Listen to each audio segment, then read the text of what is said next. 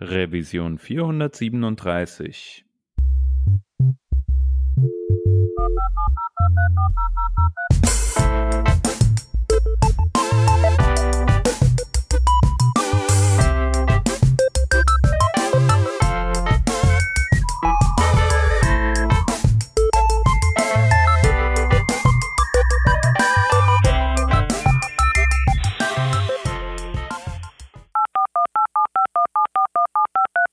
Diese Revision von Working Draft wird euch präsentiert vom Open Source Content Management System NEOS.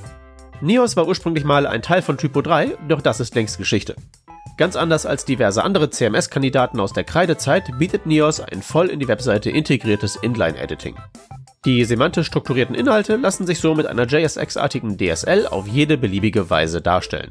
Damit wird NEOS zu einem vielseitigen Tool für Websites, E-Commerce-Anwendungen, Progressive Web Apps und vieles mehr. Ganz jenseits von allen Software-Features kann ich persönlich aus eigener Erfahrung für die ausgesuchte Fluffigkeit der NEOS-Community bürgen. Ich war schon auf so mancher NEOS-Con zu Gast und war jedes Mal von neuem beeindruckt von dem, was dort auf die Beine gestellt wird und wie angenehm es jedes Mal war. Demnächst steht das Release der LTS-Version 5.3 von NEOS an. Alle Infos dazu und zu allem anderen aus dem NEOS-Universum findet ihr auf neos.io. Ganz einfach neos.io. Wir bedanken uns bei unserem Patreon Markus. Der ist nämlich nicht nur NEOS Core Entwickler, sondern auch einer unserer fleißigsten Unterstützer auf Patreon. Dankeschön dafür. Hallo und herzlich willkommen zum Working Draft in der Revision 437. Wir sind heute zu dritt.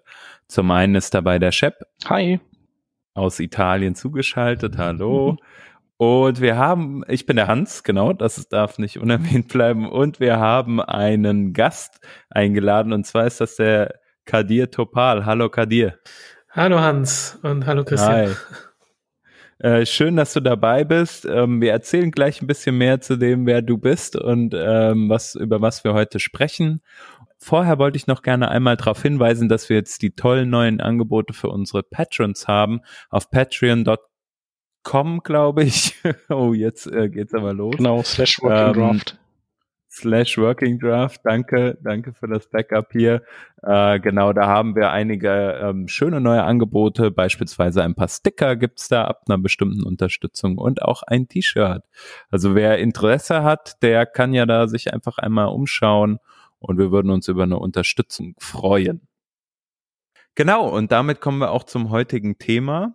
Der Kadir ist bei uns, hi, und ähm, du bist heute aus einem speziellen Grund bei uns. Du bist nämlich ähm, beim Team, beim Mozilla, äh, das für das MDN verantwortlich ist. Aber bevor ich zu viel verrate oder zu viel sage, was gar nicht stimmt am Ende, äh, erzähl uns doch am besten mal ein bisschen selber, wer bist du und was machst du? Ja, ganz genau. Hi, ähm, ich bin Kadir, ich bin der Product Lead für MDN, wo wir Entwicklern die Infos zur Verfügung stellen, die sie brauchen, um Projekte und Produkte für das Open Web zu realisieren. Und äh, ja, ich, ich selbst war vorher auch Webdeveloper, habe äh, 1998 angefangen und wow. ähm, ja, ist eine Weile her. da date ich mich auch selbst schon ein bisschen. Und ähm, ja, seit 2002 bin ich ähm, bei Mozilla erst als äh, Volunteer.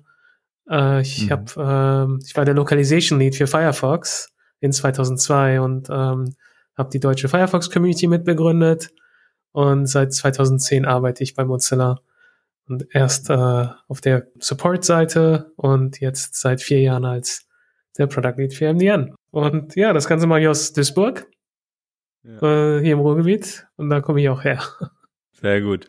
Ja, wir haben schon festgestellt, heute haben wir eine äh, so ein bisschen eine NRW-Ausgabe, wenn man so möchte. Auch wenn der, äh, wenn du Shep ja in Italien sitzt, ich sitze in Köln ähm, und äh, Kadir, du sitzt in Duisburg und da sind wir mhm. irgendwie alle jetzt äh, hier aus der Gegend NRW. Nichtsdestotrotz wollen wir über ein sehr äh, ja, internationales Thema sprechen, nämlich MDN. Ich glaube, ähm, das Mozilla Developer Network kennt so ziemlich jeder, der irgendwie schon mal was mit Web Entwicklung zu tun gehabt hat. Aber vielleicht kannst du uns noch mal einen kleinen Abriss geben. Worum geht's denn da eigentlich genau? Genau, also MDN äh, wird 15 und äh, 15 Jahre ist eine lange Zeit. Ja. Aber wenn man weiter in der Geschichte zurückgeht, es ist basiert eigentlich ursprünglich auf Dev Edge. Äh, das war die Dokumentationswebsite von Netscape. Und als Netscape mhm. in Mozilla aufgegangen ist und Mozilla ähm, eine eigene äh, Stiftung wurde, war A AOL damals äh, der Eigner von Netscape so freundlich, das mitzugeben. Und das war der Grundstein. Und ähm, JavaScript ist, äh, ist hier eine ursprünglich eine Netscape-Entwicklung. Das mhm. war, es war hauptsächlich dokumentiert auf, auf dieser DevEdge Website. Das war halt der Grundstein für die äh, Mozilla eigene Dokumentationsseite auch. Und mit dem Start von der Mozilla Foundation äh, 2004, 2005 ist das dann Open Source geworden. Und anfangs war es hauptsächlich JavaScript mit Mozilla Documentation für Firefox, äh, für die Mozilla Suite. Aber mit der Zeit war dann ziemlich klar, dass das populärste auf der Seite ganz eindeutig die Web Documentation war. Und ähm, über die Jahre hat sich das dann immer weiter weg von der Mozilla Developer Documentation hin zu einer Web Documentation entwickelt. Und vor ein paar Jahren haben wir das dann auch offiziell gemacht. Also mhm. äh, seit, ich glaube 2006 äh, heißt es inzwischen MDN Web Docs. Hm. Einfach weil wir dann auch äh, festhalten wollten, dass, dass, dass es für uns auch inzwischen nicht mehr die Mozilla Documentation Plattform ist für Mozilla interne Sachen, sondern dass es wirklich der Community gehört, der Web Community und dass es bei MDN um äh, alles geht, was Frontend Web Developer brauchen, um Projekte und Produkte zu realisieren. Ähm, ja, und in den letzten paar Jahren haben wir das halt nicht alleine gemacht, sondern mit einer wirklich riesigen Community. Ich glaube, wir mhm. haben jedes Jahr 8000 Community-Mitglieder, äh, die Seiten editieren, lokalisieren, äh, neue Seiten schreiben. Und das ist hauptsächlich, das ist fast alles fürs Open Web. Ja, sehr cool. Äh, wir haben vor äh, einigen Revisionen in der 431 über das 25-jährige Jubiläum von Self-HTML äh, gesprochen. Self-HTML kennen die einen oder anderen wahrscheinlich auch noch oder ihr habt die Revision gehört. Viele im deutschsprachigen Raum, glaube ich, auch so eine sehr hm, ja prägende Instanz in dieser Ära, gerade auch bevor andere Ressourcen um die Ecke kamen. Ähm, und auch MDN, du sagst, es hat sich jetzt so ein Stück weit entwickelt äh, zur, zur Web. Dokumentation, früher ähm, eher nur Fire oder beziehungsweise Mozilla Dokumentation. Glaubst du, das ist auch mit ein Punkt für den Erfolg, dass damals einfach noch nicht so viel Dokumentation im Web verfügbar war über die Schnittstellen und so weiter? Hm. Also ich selbst habe auch mit äh, Self-HTML angefangen mhm. und ähm, ja, für eine lange Zeit war das wirklich, ich glaube, gerade im deutschsprachigen Bereich, wie du sagst, eine Referenz. Ich, ich glaube, es gibt äh, eine Zeit in ab, ab 2005 und nachher hat sich das Web deutlich schneller entwickelt als vielleicht in den zehn Jahren davor. Hm. Und es kam eine Unmenge an äh, Web-APIs zusammen. Äh, CSS ist sehr viel komplexer geworden. JavaScript ist durch mehrere Revisionen gegangen. Und ähm, inzwischen haben wir fast 10.000 Web-Platform-Docs auf MDN. Und ich glaube, es sind 6.000 davon sind Web-APIs. Und ähm, allein dieser Umfang, es ist schwer, mehrere Ressourcen äh, für so etwas zur Verfügung zu stellen. Und ähm, deswegen glaube ich, macht es Sinn, eine Ressource zu haben, die community-owned ist und äh, die tatsächlich aktuell gehalten werden kann, weil was wir immer wieder hören, wenn wir Entwickler danach fragen, was ihnen wichtig ist für ein Entwicklerprogramm, ist Dokumentation und äh, Sample Codes. Und für die Dokumentation ist das Wichtigste, dass sie komplett und aktuell ist. Und sowas aktuell zu halten, also so eine, so, so einen großen Umfang aktuell zu halten, ist wirklich schwierig. Und mhm äh, was wir bei MDN halt dann auch gemerkt haben, ist, dass die Community hat nach einem Ort gesucht, an dem das aktuell gehalten werden kann. Mhm. Und ähm, das ist inzwischen ist es nicht nur eine Mozilla-Geschichte, sondern wir haben, ich glaube, vor drei Jahren haben wir das Product Advisory Board vorgestellt für MDN. Und dort drin sind äh, Google und Microsoft und Samsung und das W3C und andere. Und äh, Microsoft hat äh, mit MSDN auch eine Plattform gehabt für Web Documentation. Und das, das haben sie abgeschaltet und auf, auf MDN weitergeleitet. Und, äh, ja, das, mhm. Das war auf jeden Fall, wenn ich da reingrätschen darf, ähm, ein, ein super entscheidender Move irgendwie so ein bisschen. Du sagst es, äh, es gibt die Community, es gibt vielleicht aber nicht den einen Anlaufpunkt, um sich Dokumentation zu holen. Ne? Selbst mhm. wenn man jetzt Jahre zurückgeht, Self-HTML auf der einen Seite, äh, in Deutschland natürlich oder im, im deutschsprachigen Raum sehr verbreitet, ähm, dann MDN, das äh, MSDN hieß es, genau. Mhm ähm, aber halt auch noch andere Plattformen wie beispielsweise webplattform.org, äh, wo beispielsweise Shep und ich selbst auch teilweise bei Documentation Sprints auch mal versucht haben mitzuhelfen, mhm. so eine Art Hackathon praktisch, wenn man so möchte. Und andere Initiativen wie ja vom MDN auch getrieben oder äh, von Entschuldigung von vom äh, W3C getrieben oder ähnliches. Ja. Ähm, aber de facto ist es so, du hast es gesagt, einige Unternehmen und auch viele Ressourcen sind so ein Stück weit ja komplett aufgegangen in MDN, mhm. ne? Ja, genau. Und äh, ich, ich glaube, das ist wirklich es kommt teilweise daher, dass äh, als, als Community ähm, oder als MDN ist zu einem großen Teil eine Referenz. Mhm. Und für die Referenz ist es wichtig, dass sie vollständig und aktuell ist.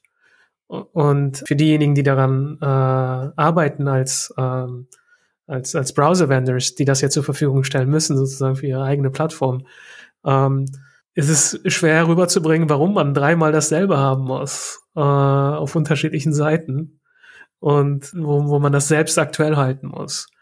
Und dafür war halt dieses Product Advisory Board sehr wichtig, äh, wo diese anderen Browser-Vendors auch mit drin sind und mit an der Strategie von MDN arbeiten und sicher sein können, was ihnen wichtig ist, dass es auch berücksichtigt wird. Und MDN ist einfach dadurch in der Lage, also dadurch, dass wir diese Kooperation haben mit sowohl Google als auch Microsoft als auch äh, Samsung als auch W3C, wir bekommen einfach diese Updates ähm, alle von den Browser-Vendors selbst. Das heißt, wenn Chrome ein neues äh, Feature anbietet, dann äh, gibt es jemanden bei Google, der die Dokumentation dafür auf MDN schreibt. Und dadurch können wir halt sicherstellen, dass wir so aktuell und so komplett wie möglich sind. Und das ist im Grunde genommen das, was Entwickler tatsächlich auch wollen. Es ist schwierig sonst zu vermitteln, warum es drei oder vier oder fünf verschiedene Referenzseiten gibt, die aber alle nur teilweise komplett sind. Hm. Ja, das verstehe ich. Also es ist ja auch um, schwierig, wo geht man dann wirklich auch hin als, mhm. ähm, als User. Ich erinnere mich früher, ähm, zumindest war ja zum Beispiel äh, W3 Schools, glaube ich, gab's, äh, mhm. äh, gibt's auch heute wahrscheinlich noch, genau. ne, auch que eine Quelle, ähm, die zumindest zu der Zeit, ich kann den aktuellen Stand da nicht äh, bewerten, aber zu der Zeit halt auch teilweise keine ja guten Lösungen bereitgestellt mhm. hat für für das, was sozusagen als Webdokumentation dienen sollte. Teilweise keine guten ähm, ja falsche Dokumentation oder oder ja. ähm, hacky Dokumentation bereitgestellt hat und da den richtigen Anlaufpunkt auch zu finden äh, im Web ist natürlich auch nicht einfach. Ne? Ja, gerade da habe ich Schools, genau. Also äh, es, es war ja keine böse Absicht von denen, aber oftmals waren Sachen einfach veraltet. Äh, mhm. Und das ist praktisch genauso, als ob es falsch ist, äh, wenn, wenn, wenn sich das Web weiterentwickelt. Und ähm, ich glaube, sie haben sich deutlich verbessert, aber auch dadurch, dass sie ähm, ja weniger davon abdecken. Ich glaube, Web APIs möchte jetzt nicht falsch, nichts Falsches sagen, aber ich glaube, Web APIs sind eigentlich nur bei MDN dokumentiert. Also weil, wegen dieser großen Fülle, weil es mehrere tausend davon gibt. Hm. Und als Webentwickler muss man sich darauf verlassen können, dass die Information, die man bekommt, dass die richtig ist. Ja. Ja. Vielleicht kannst du noch ein bisschen darauf eingehen, wie ihr das, äh, wie ihr das sicherstellt. Mhm. Also du hast ja schon gesagt, es gibt jährlich irgendwie 8000 Menschen, die sich daran beteiligen, ja. äh, diese Dokumentation aktuell zu halten. Das ist natürlich so also der Vergleich, äh, den ich so ein bisschen im Kopf habe, ist natürlich zu Wikipedia des Webs, ne, mhm. so ein bisschen so. Aber äh, du bist ja zum Beispiel auch bei Mozilla, hm, das heißt, du wirst äh, auch von Mozilla bezahlt und äh, irgendwie gibt's ja auch hauptamtliche Mitarbeiter, wenn man so möchte, und nicht nur ehrenamtliche. Kannst du das einfach ein bisschen nochmal erläutern, das Konzept dahinter? Ja, auf, auf jeden Fall. Also ja klar, wir haben, wir, wir, wir sind auf jeden Fall auf unsere Community angewiesen. Aber du hast es schon gesagt, es gibt auch hauptamtliche Mitarbeiter bei äh, Mozilla dafür. Und wir haben momentan äh, fünf äh, Personen, äh, fünf Tech-Writer, die bei MDN angestellt sind und äh, die dafür, die das Ganze koordinieren äh, und die dafür sorgen, dass Sachen priorisiert werden und wie wir sicherstellen, dass wir tatsächlich die maximale Abdeckung haben, ist äh, im Grunde genommen dadurch, dass fast alle Browser-Wände bei MDM mit dabei sind und jeder sich erstmal um seinen eigenen Browser kümmert. Das heißt, wir sorgen bei Mozilla dafür, dass alles, was in der nächsten Version vom Firefox ähm, erscheint, als auf der Entwicklerseite und was relevant ist für Entwickler, dass das jeden Monat aktualisiert wird. Auf der Google-Seite gibt es äh, Tech-Writer, die dafür sorgen, äh, dass alles, was in Chrome oder Chromium in den nächsten Versionen rauskommt, dass es auch dokumentiert ist. Und äh, darüber bekommen wir die, die grundlegende Abdeckung hin. Und durch unsere Community äh, haben wir nochmal einen äh, QA-Check, Qualitätscheck, aber auch äh, Sachen, die äh, vielleicht, als, als wir den Artikel geschrieben haben, die vielleicht zu dem Zeitpunkt noch nicht bekannt waren, vielleicht Bugs, die damals noch nicht aufgefallen sind. All das wird dann noch von der Community beigesteuert. Ja, ihr habt ja auch verschiedene Arten von, von äh, sagen wir mal so Themenblöcken, die, die im MDM abgebildet sind. Das eine sind eben tatsächlich einfach so einzelne Technologien, die, mhm. die abgebildet werden, äh, inklusive Kompatibilitätsdaten. Über die können wir ja gleich auch nochmal sprechen. Und dann habt ihr ja, ähm, ihr habt ja so sowas wie Guides, also die einen, die so eher einen einführen in eine, in eine Thematik die gar nicht unbedingt immer einfach nur APIs oder Features auflisten, sondern wo es so um Konzepte geht. Und dann habt ihr wahrscheinlich auch noch relativ äh, viel Arbeit mit Lokalisierung, weil ihr habt ja auch, ähm, ich weiß nicht, wie viel Sprachen MDN zur Verfügung steht, aber zehn bestimmt, ja, oder? Ja, ähm, auf jeden Fall. Also es ist, äh, ich habe gerade gesagt, äh, MDN ist hauptsächlich eine Referenz.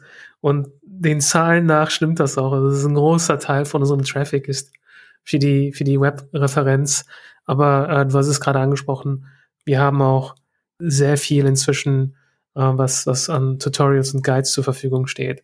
Und das war etwas, was wir wirklich von unserer Community auch gehört haben, dass äh, viele sich äh, noch nicht in der Lage gesehen haben, die Referenz selbst zu nutzen und dafür haben wir dieses, diese On-Ramp, äh, die, wir haben eine Beginners, äh, eine Learning Area erstellt und erstmal mit Beginner-Material angefangen und inzwischen haben wir, ich glaube, wir haben über 300 äh, Guides, komplett von jemand, der noch nie programmiert hat, bis äh, zu, zu einem äh, Beginner Frontend Web Developer bringt.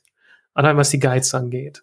Und ähm, da haben wir halt im letzten Jahr das, das ein bisschen aufgeräumt, ist vielleicht einigen aufgefallen. Und jetzt gibt es ein ähm, Frontend Developer Pathway, wo man wirklich Punkt für Punkt durchgehen kann und sagen kann, okay, wenn ich Frontend Web Developer werden möchte, welche Themen muss ich abarbeiten? Und das ist so ein Ausschnitt aus äh, den 300 Guides, die wir, über 300 Guides, die wir dort auf dem, auf der, auf der Plattform haben. Und ähm, ja, was Lokalisierung angeht, das stimmt. Wir haben, ich glaube, wir haben sogar über 20 Sprachen auf MDN. Und die Lokalisierung ist komplett community-basiert. Es gibt momentan keine äh, hauptamtlichen Mitarbeiter dabei, aber es gibt eine extrem aktive Lokalisierungs-Community. Unterschiedlich je nach Sprache.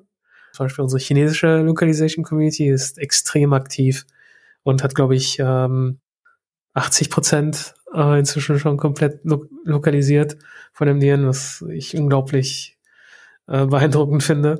Ja, aber es, es stimmt. Also MDN ist nicht nur die Referenz. Es ist der größte Teil auf MDN, aber inzwischen und über die Zeit ist es auch deutlich angewachsen.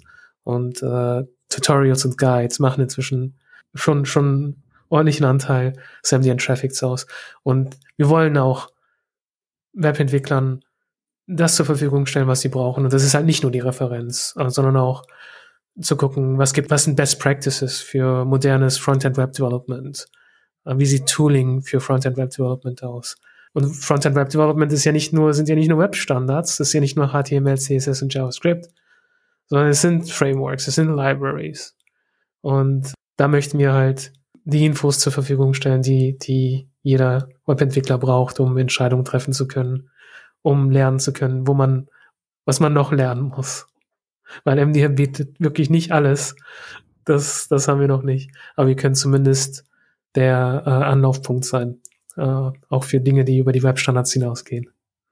Ja, das ist interessant. Also, dass ihr sagt, ihr zieht da nicht die Grenze bei den, bei den reinen äh, browserbezogenen Technologien, sondern dass ihr eben weitergeht mhm. und sagt, äh, das ist eben ein Teil, den man wissen muss, aber heutzutage äh, gehört da einfach noch ein anderer Part dazu und den übernehmt ihr dann eben auch, um ein Gesamtbild abzubilden. Ne?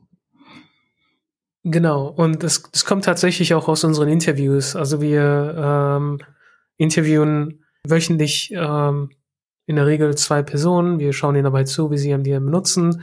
Und über die Wochen und über Monate ist es tatsächlich, ist es einfach gereift, dieses, diese Erkenntnis, dass ja, Webentwickler suchen auf MDM nicht nur Webstandards. Und äh, in, in der Vergangenheit hatten wir relativ wenig zu bieten äh, für diese Webdeveloper. Und darauf haben wir als haben wir uns letztes Jahr und und in dem Jahr davor erheblich mehr konzentriert, so dass dass es heute tatsächlich ein Frontend Web Developer Pathway gibt, ähm, der halt von null anfängt und bis zu einem Beginner Web Developer geht. Und das das kommt wirklich aus dieser aus aus den regelmäßigen Interviews, aus der Erkenntnis, wie Leute MDN verwenden. Und das ist nicht das einzige Beispiel dafür. Wir haben das in der Vergangenheit schon häufiger so gehabt dass wir aus, von unserer User Community gelernt haben, was wichtig ist. Interactive Examples ist so ein großes Ding, was wir in den letzten mhm. ähm, paar Jahren auf MDN eingebracht haben. Das einige haben es vielleicht schon mal gesehen. Wenn man auf eine Referenzseite geht auf MDN, Beispiel eine Array-Methode for each bei JavaScript, dann gibt's dort äh, einen Editor, einen Interactive Editor, wo man ein Beispiel dafür sehen kann und das ausführen kann und das editieren kann. Und das kommt auch tatsächlich aus, aus der Erfahrung mit der Community ähm, und wie Leute Dokumentation verwenden. Weil das erste, wo viele hingehen, ist, das ist Beispielcode. Und äh, das hatten wir auf MDN bis vor einigen Jahren nicht. MDN war halt äh, war ein bisschen äh, formal, bisschen weniger auf Examples aus, auf, auf Beispiele, äh, weniger Beispielcode. Und das ist, das, das ist etwas, was wir in den letzten Jahren sehr stark geändert haben. Und ich glaube, wir haben insgesamt über, sind das über 1500 Examples, diese Interactive Examples auf JavaScript, HTML, CSS-Seiten haben wir gestellt, wo, wo es fast das erste ist, was man sieht. Und wir wollten halt nicht nur Static Examples, äh, wo man sehen kann, wie, wie wird's genutzt, was sind die Parameter, sondern viele Leute sind ähm, Action-Driven Developers. Also die wollen mit etwas herumexperimentieren und äh, die lernen halt nicht dadurch, dass sie erstmal große Konzepte lernen, sondern Trial and Error. Ich bin auch so einer. Ja. Ich hm. gehe, wenn ich was, wenn ich was Neues sehe, dann muss ich es erstmal ausprobieren und gucken, was passiert, wenn ich einen anderen Parameter reingebe oder sonst was und ich mag das dann sofort ein Ergebnis zu sehen. Und für die hatten wir bis, bis dahin halt noch, für solche Entwickler hatten wir bis dahin nicht so viel zu bieten. Ja. Aber durch dieses regelmäßige User Research haben wir dann herausgefunden, unsere User wollen das wirklich haben. Und ähm, das, das ist etwas, was wir in den letzten Jahren halt auch auf MDN gebracht haben, Interactive Examples. Und ich glaube, das ist ein, das ist nur ein großen Teil auch dafür verantwortlich für diesen, für den Wachstum, den wir gesehen haben. Äh, nicht nur speziell Interactive Examples, sondern wirklich, dass wir gerade in den letzten vier bis fünf Jahren sehr stark auf unsere eigene User Community gehört haben, indem wir sehr regelmäßig User Research betreiben. Das war auch das Thema eines Talks von dir, den du, den du mal bei unserem Düsseldorfer Meetup gehalten hast. Ich glaube vor wahrscheinlich vor anderthalb Jahren oder so wird das gewesen sein. Oh ja, ich erinnere mich. Genau, das war glaube ich die Zeit, wo äh, wo so eher wo Quantum auch released wurde, so in der Kante mhm. und ähm, genau, da hast du eben ähm, über MDN erzählt und darüber, dass ihr eben regelmäßig äh, Benutzertests macht und das war war ganz cool und das hast du jetzt auch gerade noch mal ähm, eben auch nochmal erwähnt und das scheint ihr ja weiterhin zu tun. Ich glaube, ich kann mich erinnern, dass es ja nicht viele Tests äh, oder viele Testpersonen sind, die ihr so ähm, pro äh, Zyklus durch iteriert, aber genau, aber die sehr mhm. wertvoll sind für euch. Ja, ich meine, äh, gerade jetzt ist das vielleicht besonders relevant. Wir machen halt Remote-User-Interviews, Remote-User-Testing. Und äh, anstatt dass wir an einem Ort zusammenkommen und ähm, so einen ganzen Tag äh, User-Testing betreiben, machen wir das einfach als Continuous Discovery. Das heißt jede Woche. Und äh, dann haben wir in der Regel nur zwei Personen jede Woche, mit denen wir sprechen und äh, die wir uns, mit denen wir das zusammen machen können, aber dafür dann halt jede Woche. Und weil wir das halt als Remote-User-Testing machen, funktioniert das auch ganz gut. Wir müssen halt nicht äh, an einem Ort dafür zusammenkommen. Wir müssen die Leute nicht in unser Büro holen, äh, sondern machen das online. Und ich glaube, inzwischen, seitdem ich den Talk gemacht habe, ist es auch viel weiter verbreitet, Remote-User-Testing. Aber wir machen das jetzt halt seit vier Jahren, drei, vier Jahren. Und ähm, ja, jetzt momentan kommt es natürlich besonders zugute, weil es viel schwieriger ist, Leute irgendwo in ein Büro reinzubekommen. Und für uns hat sich da eigentlich fast gar nichts geändert. Das ist, glaube ich, etwas, was für uns bei MDN wirklich einen großen Unterschied gemacht hat. Dieses regelmäßige User-Feedback. Und Interactive Examples war wirklich ein, es ist aus diesen Interviews herausgekommen. Und das war auch Teil dann unserer Produktstrategie für eine lange Zeit. Also es war ein Teil unserer Produktstrategie, war MDN besser zu machen für Leute, die action-oriented sind, Leute, die äh, nicht so sehr an Konzepten orientiert sind, sondern wirklich hands-on Sachen machen wollen. Und Interactive Examples war halt ein gutes Beispiel dafür. Und das war ein Teil unserer Produktstrategie, aber wir hatten noch einen zweiten Teil unserer Produktstrategie, den einige vielleicht mitbekommen haben. Und ähm, das war, dass wir, dass wir nicht unbedingt wollen, dass Leute auf, auf MDN kommen, weil während wir uns mit unseren Usern unterhalten haben, haben wir halt dann oft festgestellt, wenn wir denen dabei zugeschaut haben, wie sie MDM benutzen, war das ein Kontext-Switch. Das heißt, äh, jemand ist in seinem Editor, äh, schreibt Code und ähm, kann sich dann vielleicht nicht mehr ganz erinnern, was, was die Parameter sind für ein Feature oder was ähm, auf welcher Plattform das funktioniert und wo nicht. Und dann geht man halt auf Google, sucht danach oder geht auf MDN und sucht danach und geht auf die Seite, bekommt die Info, die, die man haben möchte und geht dann wieder zurück und äh, codet weiter. Und es ist halt ein Kontext-Switch. Und äh, wir haben das dann halt immer und immer wieder gesehen. Das ist halt ein sehr typisches äh, Workflow für, für wie Leute MDN verwenden. Und wir dachten, okay, das, das können wir besser machen. Man muss nicht für alles auf MDN gehen. Und für all das, wofür man nicht auf MDN gehen muss, das wollten wir im Kontext anbieten. Und diese, diese Produktstrategie, die läuft jetzt seit ungefähr vier Jahren schon. Und das erste, was wir uns da ausgesucht haben, waren Interactive Examples. Entschuldigung. Browser Compatibility Data. Also, wir haben halt oft gesehen, dass, dass, dass Leute auf MDN gehen, äh, um dann auch nachzugucken, okay, was ist die Compat Data für das Feature, das ich gerade verwenden möchte. Und bis vor kurzem war das alles in MDN selbst. Auf, also MDN ist ja ein Wiki momentan. Und ähm, die ganzen Daten waren einfach als Tabelle auf einer Wiki-Seite eingetragen. Und es funktioniert auf einer Seite, aber es funktioniert nur dort. Und ähm, deswegen haben wir dieses große Projekt angefangen vor einigen Jahren, diese ganzen Daten machine-readable zu machen, die Browser-Compatibility-Daten. Und die Idee war wirklich, so viel wie möglich von MDN im Kontext anzubieten, so dass man einfach im Editor bleiben kann äh, oder im in den Firefox DevTools oder Chrome DevTools oder Edge oder Safari DevTools, dass man einfach in den eigenen DevTools bleiben kann, in den eigenen, in der eigenen IDE, im Editor und dass MDN-Infos kontextbezogen zur Verfügung stehen. Und dass man nur dann auf MDN geht für Dinge, die wirklich, die man nur auf MDN machen kann. Zum Beispiel Interactive Examples oder einen langen Text für Kontext oder ähnliches. Aber das so weit wie möglich, dass die Sachen, die, für die man nicht auf MDN kommen muss, dass die im Kontext zur Verfügung stehen. Und das kam auch durch, durch das uh, User Research. Ja, ich weiß noch, also früher mit der, mit diesen Tabellen unten, das war so tatsächlich eher mittelprächtig. Also ich, und ich meine auch, dass gerade so mobile Browser waren da irgendwie nicht abgebildet oder oft nicht abgebildet mhm. oder so. Ja. Das ist jetzt halt echt viel, viel besser. Und äh, eigentlich Oh, hat ja, man ja immer bei Kenner Use geguckt, ne? Aber die, das ist ja irgendwie, das ist ja auch zusammengeflossen jetzt zu einem Ding, ne? Richtig, ganz genau. Äh, das haben wir halt, äh, ich glaube, es ist jetzt schon fast ein Jahr her, äh, dass wir das veröffentlicht haben oder angekündigt haben.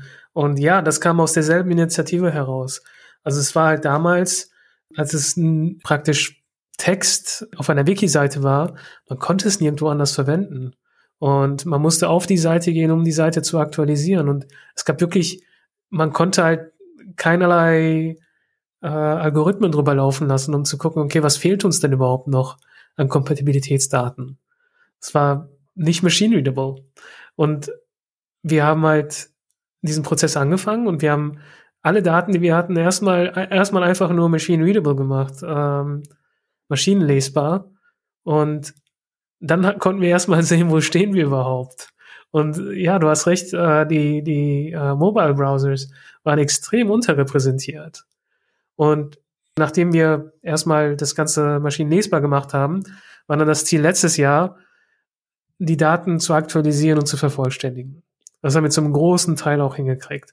Aber auch nicht alleine. Da war halt die Community wieder ein großer Faktor da drin. Und das, wir haben etwas gemacht, was wir vorher noch nicht gemacht hatten. Und zwar haben wir äh, diese Kompatibilitätsdaten auf, auf GitHub gestellt. Wir haben ein GitHub-Repo erstellt, in dem dann jeder äh, mit Pull-Requests äh, aushelfen konnte. Und es gab eine unglaubliche Resonanz da drauf. Und das ist etwas, wo wir wieder, wo es uns geholfen hat, dass wir halt nicht alleine waren ähm, als Mozilla, sondern dass halt Browser-Vendors durch unser Product Advisory Board ein Teil davon sind. Und wer reingeht, kann auch sehen, also äh, wir bekommen Pull-Requests von Google, from, äh, von äh, Samsung, von Microsoft und seit kurzem auch von Apple. Äh, das heißt, alle Browser-Vendors sind inzwischen dabei, ihre eigenen Browser-Daten zu aktualisieren. Und genauso wie bei der Referenz, ist halt nicht unbedingt so sinnvoll, mehrere halbvollständige Datensätze zu haben, sondern einen Datensatz, der, der vollständig unkorrekt ist. Und wir haben uns, wir haben uns schon länger mit Kenner Use unterhalten darüber und waren uns dann einig, wenn wir Datensätze haben, die unterschiedlich sind, dann heißt das in der Regel, dass einer von uns falsch liegt. Und wenn wir das wissen, dann korrigieren wir das. Aber im Endeffekt bedeutet das, dass wir zweimal die Daten, selben Datensätze in unterschiedlichen Repositories liegen haben. Und das ergibt einfach keinen Sinn.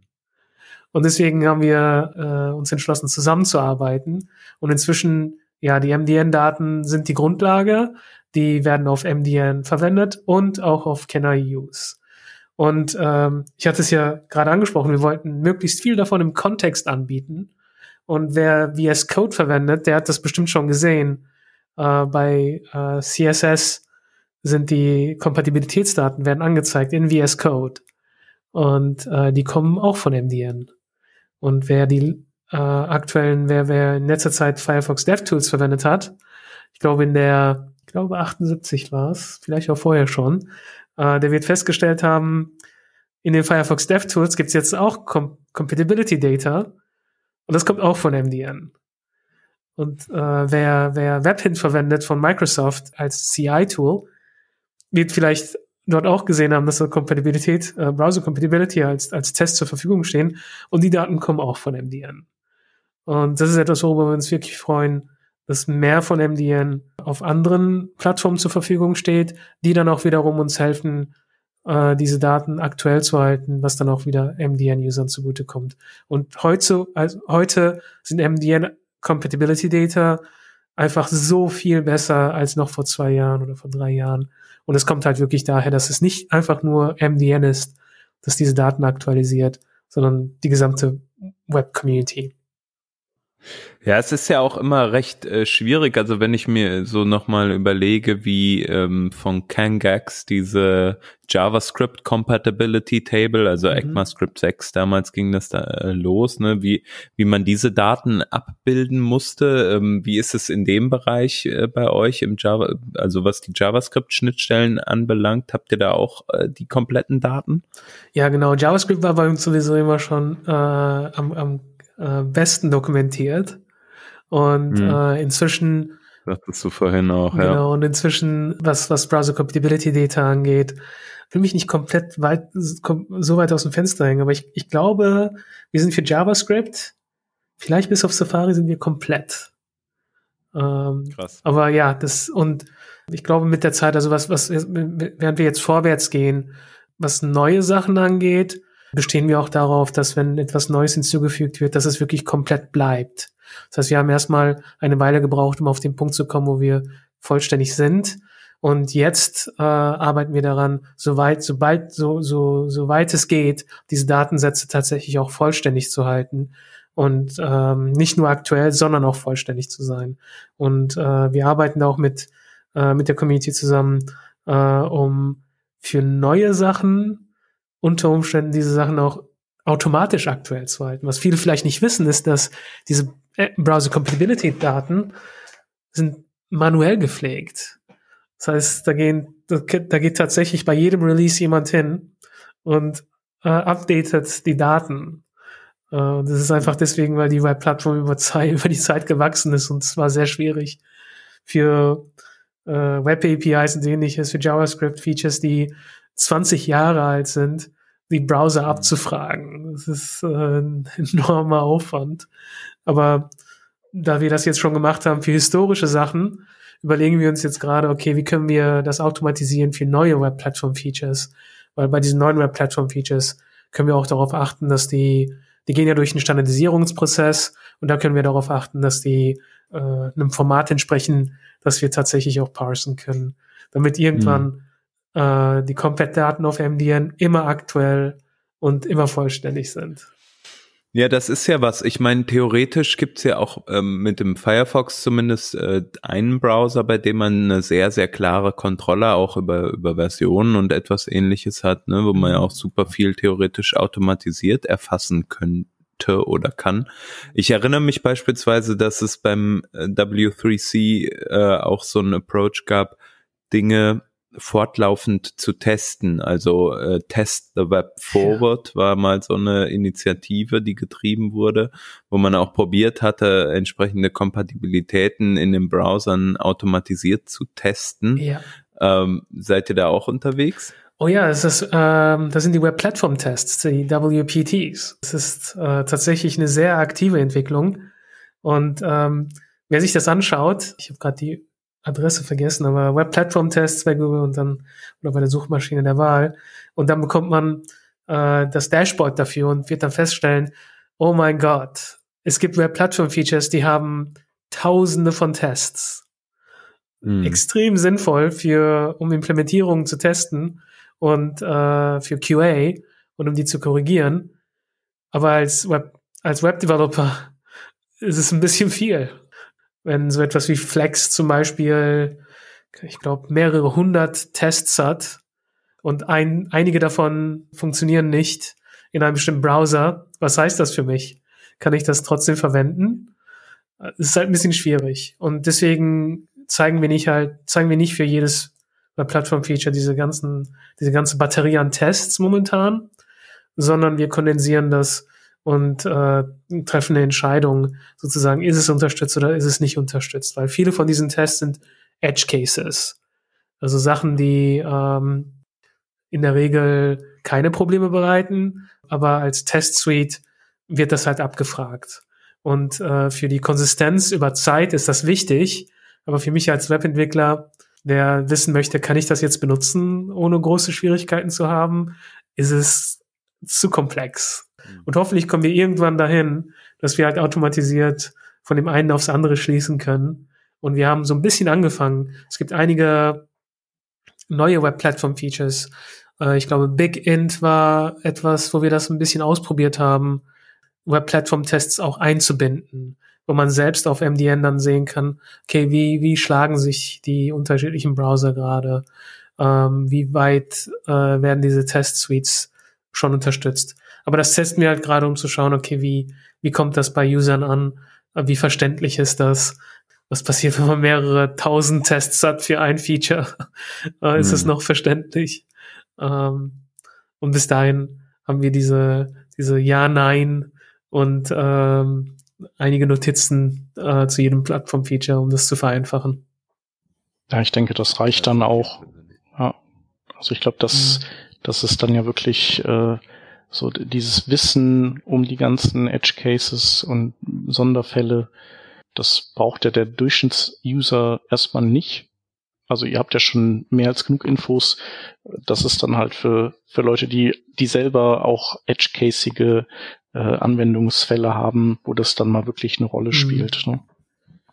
Ja, so Web-Plattform-Tests sind halt, ich glaube, in erster Linie wahrscheinlich für andere Implementierer von Engines ähm, als Benchmark sehr, sehr hilfreich.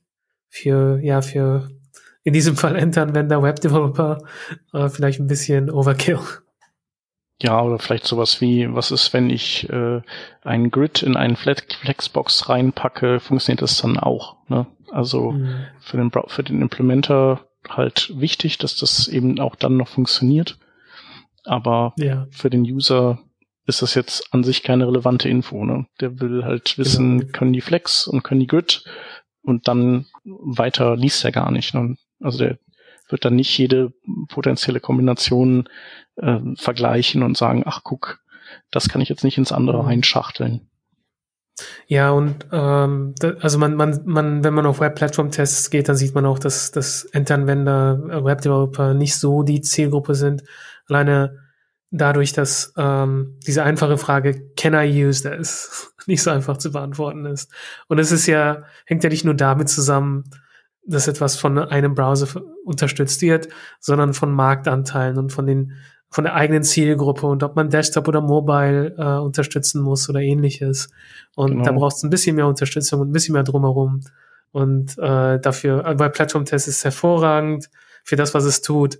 Ich glaube, ja, für Endanwender werden wir auch in Zukunft noch ein bisschen mehr Kontext benötigen, um diese einfache Frage zu beantworten. Kann ich das jetzt benutzen oder nicht? Ja, Übrigens eine API, die mir da einfällt, die, äh, die auch korrekt dokumentiert bei euch, ähm, ist äh, die Formdata API. Weil da war halt früher immer, da hieß es, glaube ich, in Can I Use und Co. immer so, ja, ja, das können alle Browser, kein Problem, aber es gibt verschiedene mhm. Versionen davon. Und der Safari, ich glaube, der mobile Safari, ich weiß gar nicht, oder Desktop Safari auch, aber der konnte halt nur die Basisvariante und, ähm, und, mhm. und nicht die erweiterte. Und ähm, das hat man irgendwie immer falsch verstanden, weil das eigentlich nie, also damals nie korrekt dokumentiert war. Und bei euch ist es aber korrekt dokumentiert. Ja, das war auch einer der Gründe, warum wir halt mit Kenner Use zusammengearbeitet haben. Ich glaube, auf Kenner Use gab es insgesamt so ein bisschen irgendwo zwischen 200 und äh, 400 Features oder so etwas, bei Plattform Features mit Compact Data und äh, auf MDN haben wir ich glaube, 8000, irgendwas zwischen 8 und 10.000. Das ist schon ordentliches Delta. Und ja. Äh, ja, deswegen hat es auch Sinn ergeben, zusammenzuarbeiten. Äh, weil im Endeffekt, für uns ist es halt nicht wichtig, wie viele Leute kommen auf MDN, sondern haben Webentwickler die Infos, die sie brauchen, um, um im Open Web äh, Sachen zu entwickeln. Äh, das ist, das ist Mozilla's Mission, das ist MDNs Mission äh, und äh, ja, wo es dann Sinn ergibt, arbeiten wir gerne zusammen. Ja, ist vielleicht auch ganz gut nochmal zu erwähnen. Ne? Manchmal fragt man sich ja vielleicht auch, wenn man jetzt äh, das noch nicht so, das Business noch nicht sozusagen äh, verstanden, komplett äh, durchdrungen hat oder so, oder vielleicht auch neu dazukommt, warum macht man das als Company? Das ist vielleicht auch, also was ist die Intention hinter der Plattform? Vielleicht ist das nochmal ganz gut zu sagen. Mhm. Ja, also Mozillas äh, Ziel ist es ja, äh, das Internet offen zu halten für möglichst viele und äh, dafür zu sorgen, dass das Internet als, als Ressource Menschen zur Verfügung steht. Und das bedeutet auch, dass möglichst viele Anwendungen im Internet zur Verfügung stehen und nicht auf nicht nur auf geschlossenen Plattformen.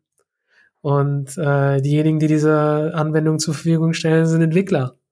Und ähm, für jedes Programm, äh, Developer Program, sei es iOS oder Android oder Windows oder macOS, ist es immer für Web, für Entwickler ist das wichtigste, Documentation und Sample Code zur Verfügung zu haben. Das ist äh, das Zentralste. Und äh, bei Mozilla ist uns wichtig, dass das Web wirklich die beste Plattform ist, für die man entwickeln kann als Entwickler. Und Documentation Sample Code ist ein großer Teil davon. Und das ist das, was MDN macht. Das richtet sich an Entwickler, aber darüber kommen wir halt auch dahin, dass das Web als Plattform für möglichst viele Endanwender, für möglichst viele Menschen auch die Anwendungen zur Verfügung stellt, die sie brauchen, die sie haben möchten. Damit möglichst mehr Menschen ins Web kommen und halt nicht nur in geschlossene Plattformen. Und dafür ist MDN wirklich zentral, um diese, um, um Webentwicklern das bestmögliche Erlebnis zu bieten als Entwickler, äh, was, was, was Dokumentation und Sample Code angeht. Ziemlich cool.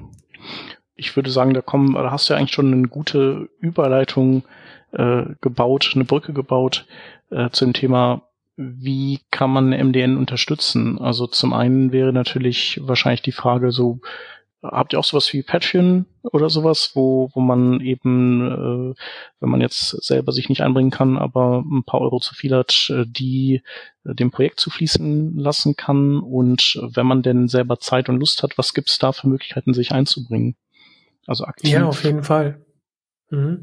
Also es gibt, äh, wir haben inzwischen einen Swag Store, äh, wo man sich T-Shirts und äh, Sticker und äh, all die Sachen kaufen kann, die man haben möchte, mit MDN-Logo drauf. Äh, das ist verlinkt von MDN. Da freuen wir uns immer drüber. Äh, das ist relativ neu, aber äh, wir freuen uns natürlich auch über Contributions. Ich habe es gerade gesagt. Äh, wir brauchen unsere Community, um MDN aktuell und vollständig zu halten.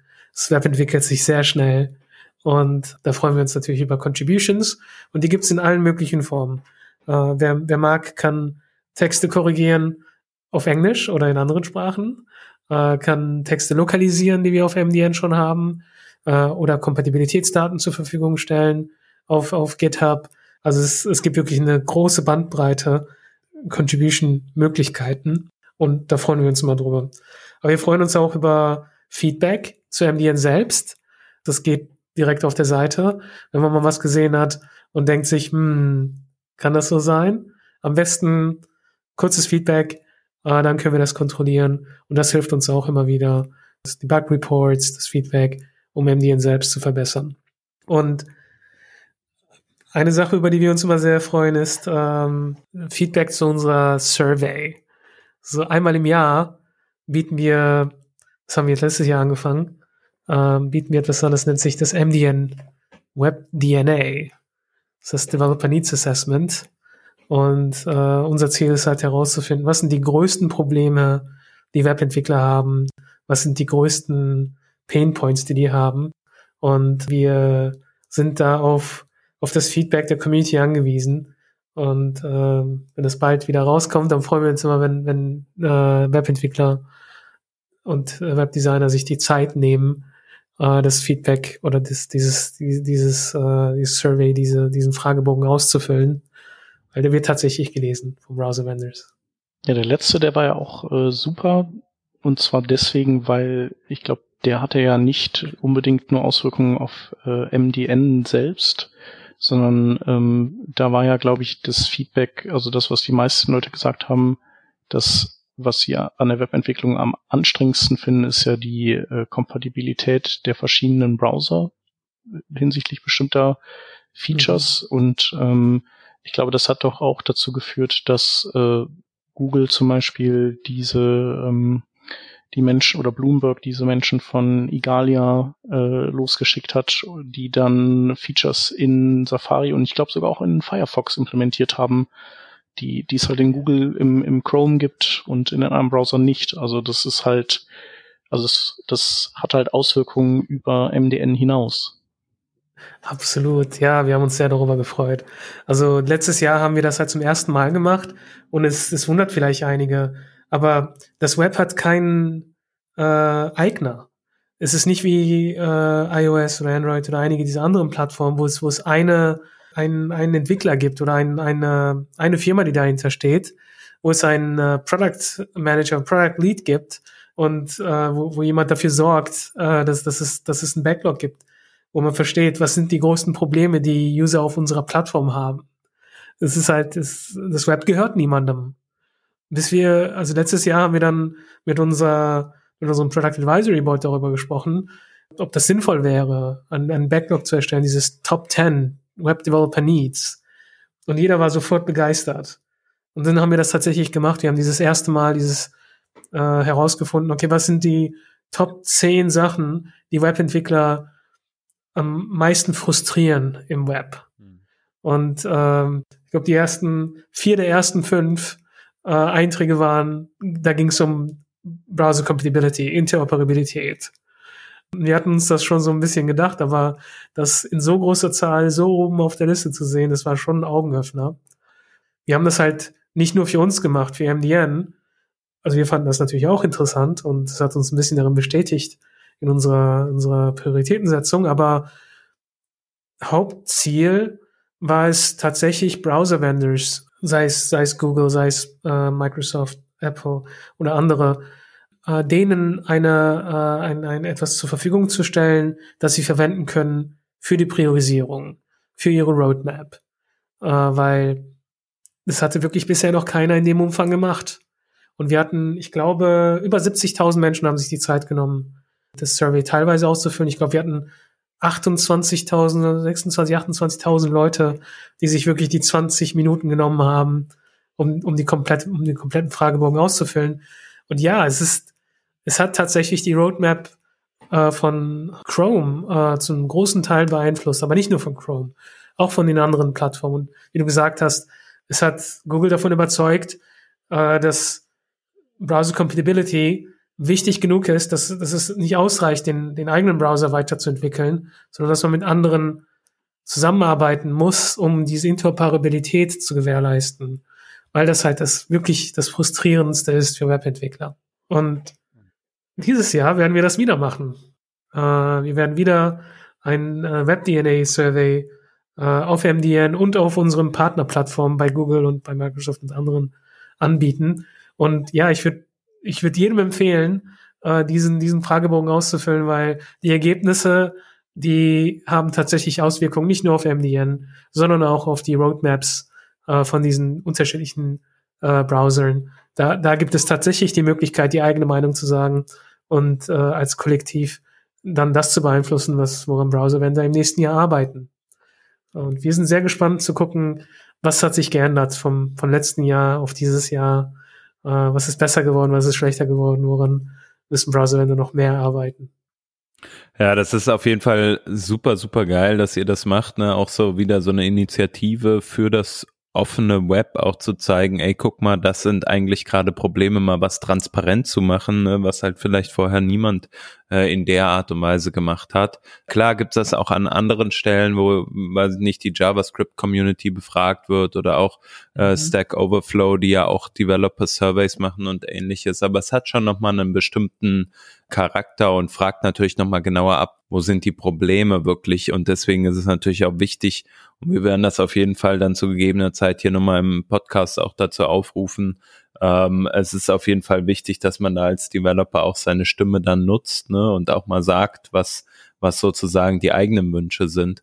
Genau. Und Wünsche ist vielleicht aber auch noch ein, ein ganz gutes Wort. Ich würde gerne mal wissen von dir, also wir haben jetzt schon auch viel über Probleme gesprochen, die wir mhm. so mit dem Web haben und äh, wie ihr die auch versucht zu lösen. Was, was ist so für dich, wenn du jetzt so einen Wunsch frei hättest, äh, vielleicht etwas, was du gerne ändern würdest über die Art und Weise, wie wir im, im Web gerade ja auch Dokumentation wahrnehmen oder wie MDN im Endeffekt auch genutzt wird. Hast du da irgendwie so, so einen Wunsch, der dir gerade äh, unter den Nägeln brennt? Ja, also das, das ist auch tatsächlich etwas, woran wir so ein bisschen arbeiten. MDN ist halt genauso wie die gesamte Webplattform über Zeit gewachsen. Und hm. ähm, das ist natürlich, es ist schön, das ist, äh, es ist äh, oft orientiert an dem, was User haben wollen. Aber das ist im Grunde genommen auch das, was, was uns in, über viele Jahre so gefehlt hat, warum wir dieses Web-DNA gemacht haben. Also ich würde mir wünschen, dass die Webentwicklung selbst sich viel mehr daran orientiert, was wollen äh, Webentwickler von der Plattform. Dass wir schon im ersten Schritt uns daran orientieren, was sind die größten Probleme, damit wir, damit wir halt nicht Probleme lösen, die keiner hat oder die, die nur wenige haben oder Probleme auf eine Art und Weise lösen, die zu komplex sind, ähm, oder vielleicht das Problem nicht ganz treffen. Weil auf MDN, wir dokumentieren zwar alles, soweit wir können, aber natürlich wollen wir, dass alles, was dokumentiert, dokumentiert wird, auch von äh, Benutzern genutzt wird, von Webentwicklern genutzt wird. Und ähm, das kann man nur dann zur Verfügung stellen, wenn man mit Webentwicklern, spricht. Wenn man, wenn man sie einbezieht in den, in den Standardisierungsprozess, äh, in den Priorisierungsprozess, den man hat. Und ich glaube, vielleicht ist das über die Jahre ein bisschen zu kurz gekommen. Es ist schwierig, äh, dass die Webentwickler-Community ist groß und weit verteilt und hat sehr unterschiedliche Prioritäten. Und äh, diejenigen, die an der Standardisierung sitzen, äh, sind nicht unbedingt diejenigen, die über die Priorisierung entscheiden. Und ähm, wir hoffen, dass mit dem Web-DNA vielleicht so ein, so ein Ansatz dazu gegeben ist. Aber das kann natürlich immer nur ein, nur ein Ansatz sein. Das, ist, das kann immer nur dieses das Input ganz grob sein. Aber ich hoffe und wir sehen auch äh, die Zeichen dafür, dass, dass viel mehr äh, Webentwicklung, äh, Webstandardisierung mit den Webdevelopern zusammen gemacht wird. Ich glaube, TC39 ähm, für, für JavaScript ist ein sehr gutes Beispiel. Äh, schon seit einiger Zeit äh, sind die sehr stark in, in, in der Kommunikation mit der Community und es gibt Surveys für, für Plattform-Features, für, für Language-Features, äh, die die anbieten und ich würde mir, würde mir viel mehr davon wünschen, weil so können wir dann auch äh, sicherstellen, dass auf MDN einerseits die Dokumentation viel intuitiver ist, wenn die Entwicklung schon mit der Community zusammen gemacht wurde, mit der Entwickler-Community zusammen gemacht wurde. Dann ist die Dokumentation intuitiver, weil die Features intuitiver sind und wir können auch sicherstellen, dass das, was wir dokumentieren, tatsächlich auch genutzt wird. Und das ist uns, uns natürlich wichtig. Wir wollen äh, das dokumentieren, was Entwickler auch verwenden, was die brauchen. Auf jeden Fall, ja. Ja, ähm, es ist auf jeden Fall interessant ähm, zu hören, wie auch so die, die Reise weitergeht bei euch. Ne? Also ähm, ein Punkt, den du ja auch schon vorhin angesprochen hast, ist einfach die das Editieren äh, über GitHub, wo mhm ähm, wo ihr im Moment ja auch dran seid. Ich weiß nicht, ist das Feature schon komplett äh, funktionsfähig? Ja, das ist unser, das ist das nächste groß, große Ding bei MDN. Äh, diejenigen, die schon seit längerem dabei sind, erinnern sich, MDN hat mehrfach die Plattform gewechselt über, über die Zeit. Ich glaube, es hat angefangen, wenn ich mich recht erinnere, es war äh, in CVS, äh, in, in der Versionskontrolle mm. und ähm, zentral. und äh, dann ist es ein Wiki geworden. Ich glaube, wir haben drei verschiedene Wiki-Plattformen verwendet auf MDN. Und im Endeffekt, es hat, war wirklich hilfreich, als MDN noch sehr klein war, dass jeder alles editieren konnte. Wo nichts ist, äh, da ist es sinnvoll, äh, so, die Barrieren so niedrig wie möglich zu halten. Und das hat uns geholfen, dort zu sein, wo wir jetzt gerade sind. Aber wir haben auch festgestellt in letzter Zeit, MDN, einiges ist einfach komplett und es ist weniger, es geht weniger darum, sehr viel neuen Content auf MDN zu stellen. Und es geht mehr darum, dass das, was dort ist, auch tatsächlich korrekt ist. Und ähm, es ist schwer, äh, das äh, zu gewährleisten äh, bei einem Wiki, was jeder editieren kann. Und dafür haben wir auch unsere hauptamtlichen Mitarbeiter, die, äh, die so weit wie möglich versuchen, äh, die Edits im Nachhinein zu überprüfen. Ähm, aber es kommt auch immer wieder vor, dass Leute auf MDN gehen und Sachen einfach editieren, Dinge, die einfach falsch sind äh, oder die etwas voreilig sind. Und ja. äh, das präsentieren, präsentieren wir dann erstmal für eine Weile, bis wir das dann feststellen und das dann korrigieren können. Es ist interessant, das haben wir auch wieder in unseren Gesprächen mit Usern herausgefunden. Es gibt Leute, die sind seit 20 Jahren äh, Entwickler äh, JavaScript-Entwickler arbeiten selbst bei großen äh, Multinationals als, als äh, an, an Compilern für JavaScript, aber haben selbst noch keine MDN-Seiten bearbeitet, weil sie äh, sich unsicher sind, ob das wirklich das Richtige ist, was sie da machen. Und, und das geht ja dann raus an Millionen von Leuten. Und äh, die machen das dann nicht. Aber es gibt dann Leute, die haben gerade erst gestern angefangen, JavaScript zu lernen und die gehen dann aber rein und editieren die Seiten, um das dem anzupassen, was sie gerade selbst gelernt haben. Und äh, es ist beides nicht ideal.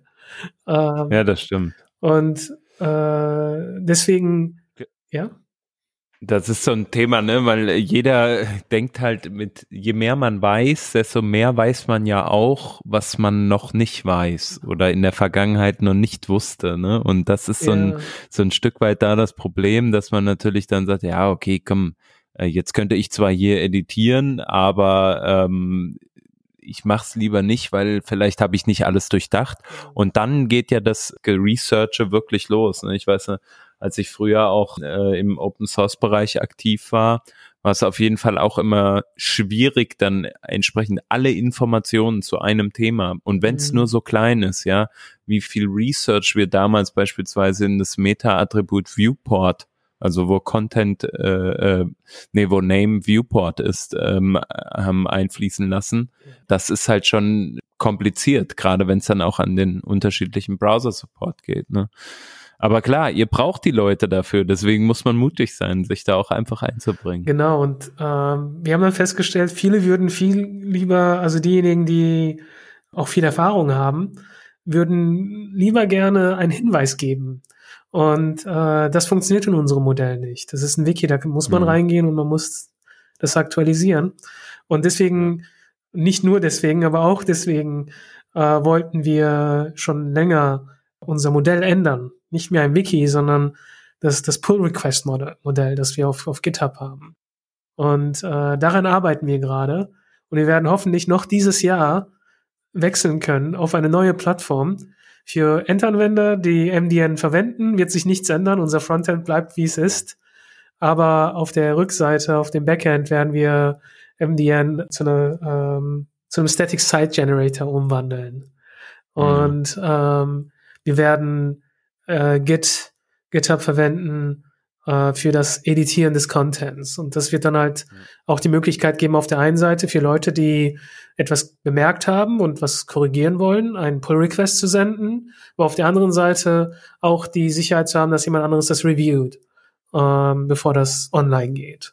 Und äh, das hilft dann hoffentlich auch denjenigen, die sich ein bisschen unsicher sind, ob sie es machen sollen oder nicht, sich zu überwinden ja. und einen Pull-Request zu senden.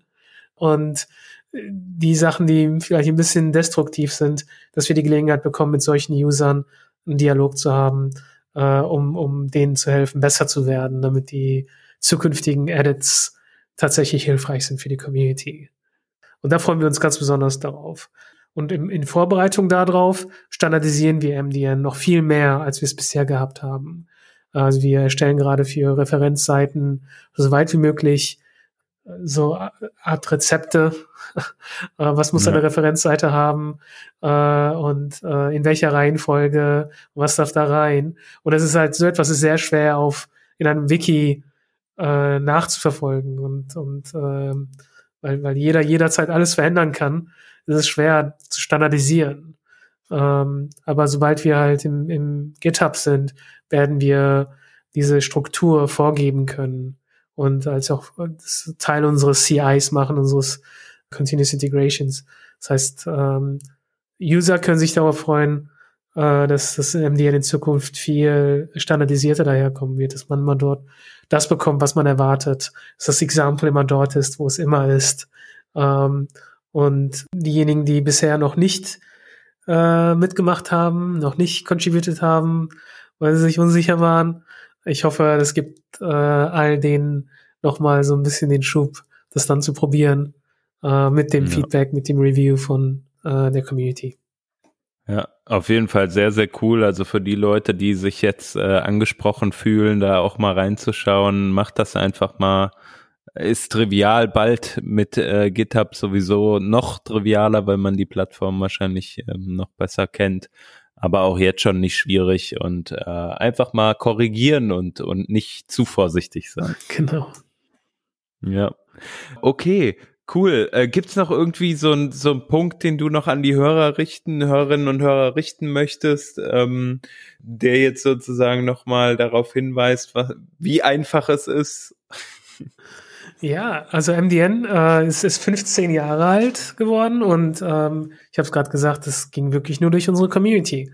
Und wer sich jetzt äh, dafür interessiert, da mal mitzumachen und zu schauen, was man selbst machen kann, würde ich wirklich, wirklich äh, empfehlen, einfach mal kurz auf MDN zu gehen, zu schauen, ob einen etwas interessiert und in Kontakt zu treten. Äh, meine Kontaktdaten sind da drauf und ich freue mich immer über eine E-Mail und wenn jemand äh, eine, eine Einführung haben möchte ins Contributing, ins in die Community, da bin ich immer sehr gerne mit dabei. Sehr cool. Ja, da werden wir auf jeden Fall auch nochmal verlinken, ähm, auch mit deinem Twitter-Account und dann äh, können die Hörerinnen und Hörer da auf dich zukommen. Und ähm, bis dahin sage ich auf jeden Fall vielen, vielen Dank, Kanil, dass du dir die Zeit genommen hast und uns ja nochmal ein Stück einen Abriss gegeben hast über das, was MDN in den letzten 15 Jahren geleistet hat und was vor allem eure Mission auch ist für die nächsten hoffentlich äh, 15 und mehr Jahre. Super. Ja, vielen Dank. Äh, es war ein hervorragendes Gespräch. Vielen Dank, äh, dass ich hier sein durfte. Sehr, sehr gerne. Und wenn auch ihr sagt, ich ähm, habe ein interessantes Thema, äh, so wie Kadir, ähm, und wir würden gerne mal äh, oder ihr würdet gerne mal bei uns Gast sein, dann kommt doch einfach mal auf uns zu. Vielleicht können wir euch aber auch irgendwo entdecken schreibt uns doch mal eine Nachricht auf Twitter und wir, wir schauen mal, ob wir nicht mal mit euch vielleicht eine Sendung machen können. Bis dahin sagen wir auf jeden Fall vielen Dank und wenn ihr eine Anmerkung habt und eure Erfahrungen mit MDN vielleicht mal teilen wollt, dann schreibt das doch gerne einfach mal hier äh, in unserem Blog in die Kommentare unten drunter. Und genau, damit bleibt uns nur noch der Hinweis auf unserem Patreon-Account und natürlich suchen wir auch weiterhin äh, Menschen, die uns gerne sponsern wollen. Und dafür könnt ihr uns gerne einfach eine E-Mail an comments at workingdraft.de schreiben. Denkt an unsere Goodies, die wir jetzt bei Patreon haben. Und äh, ja, das war's. Erzählt's euren Freunden und danke fürs Zuhören. Ciao. Tschüss.